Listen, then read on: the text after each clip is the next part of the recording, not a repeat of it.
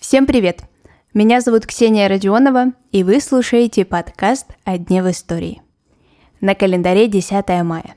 И в этот день, в 1831 году, родилась Елена Ивановна Малаховец, создательница кулинарного бестселлера до революционной России.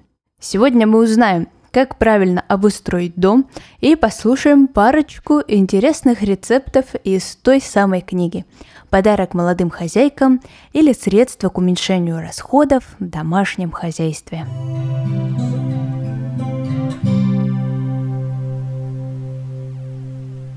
Первое издание книги увидело свет в 1861 году.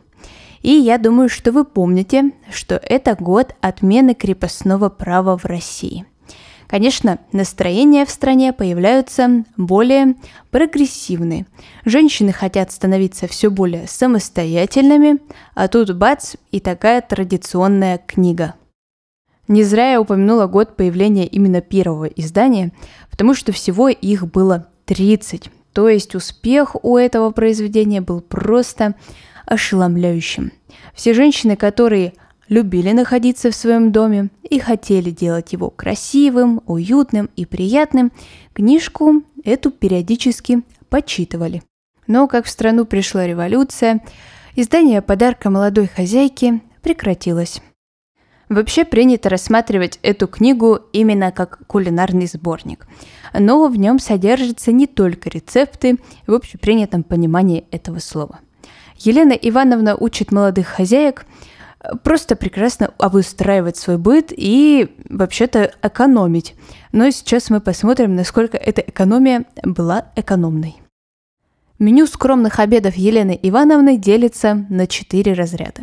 И самый скромный, четвертый, это просто ежедневная пища, состоит как минимум из трех, а чаще всего из четырех блюд. И Елена Ивановна приводит нам э, пример на каждый месяц. Чтобы хозяйка голову не ломала, меню уже ей составлено. Вот, например, посмотрим, что мы можем с вами поесть в мае месяце. Итак, сегодня дома у нас на обед. Пирог с говядиной и яйцами, суп весенний, жаркое дикой утки и крем-брюле. И я вам напомню, это один самый скромный из записанных в книге обед. Конечно же, сейчас по этим рецептам никто не готовит, но если вчитаться внимательно в данные блюда, то можно немножечко сойти с ума. Даже я, человек, который очень любит вкусно поесть, э, немножечко в шоке от масштабов ежедневного потребления пищи. Если при первом издании книга содержала в себе только полторы тысячи рецептов, то к последнему их число стало практически четыре с половиной тысячи. Елена Ивановна, конечно же, за эти годы многому научилась и внесла все свои труды и знания в следующие издания. Только одного кваса здесь можно найти практически 30 рецептов.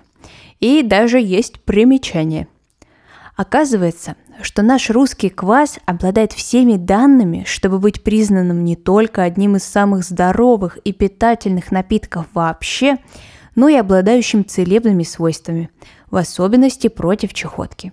Так что квас от всего спасет. Рецепт такого чудодейственного напитка я, конечно же, оставлю в своем телеграм-канале. Подписывайтесь, ссылка есть в описании к этому эпизоду. А теперь отойдем от еды и посмотрим, как же Елена Ивановна нам советует организовать пространство в доме. Во-первых, должна быть обязательно комната для молитвы, и там ежедневно должны собираться и члены семьи, и прислуга.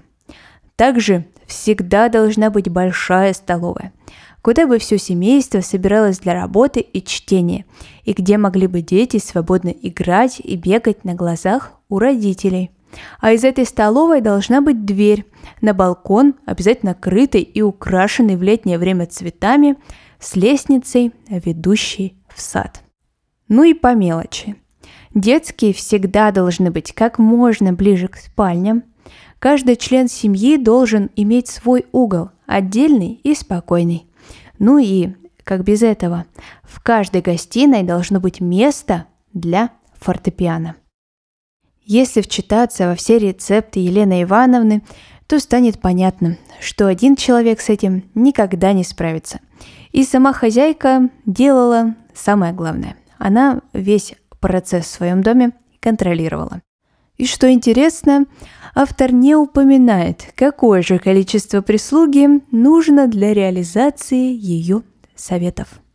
Сейчас советы, указанные в книге, кажутся иногда из ряда вон выходящими, а чаще всего попросту ненужными. Но как памятник эпохи эта книга просто блаженство. Когда я ее читала, у меня был неподдельный восторг, и какие-то рецепты я с радостью захочу повторить на своей кухне. Ну а на сегодня это все. Я желаю вам хорошего дня, успехов на кухне, и мы услышимся с вами совсем скоро.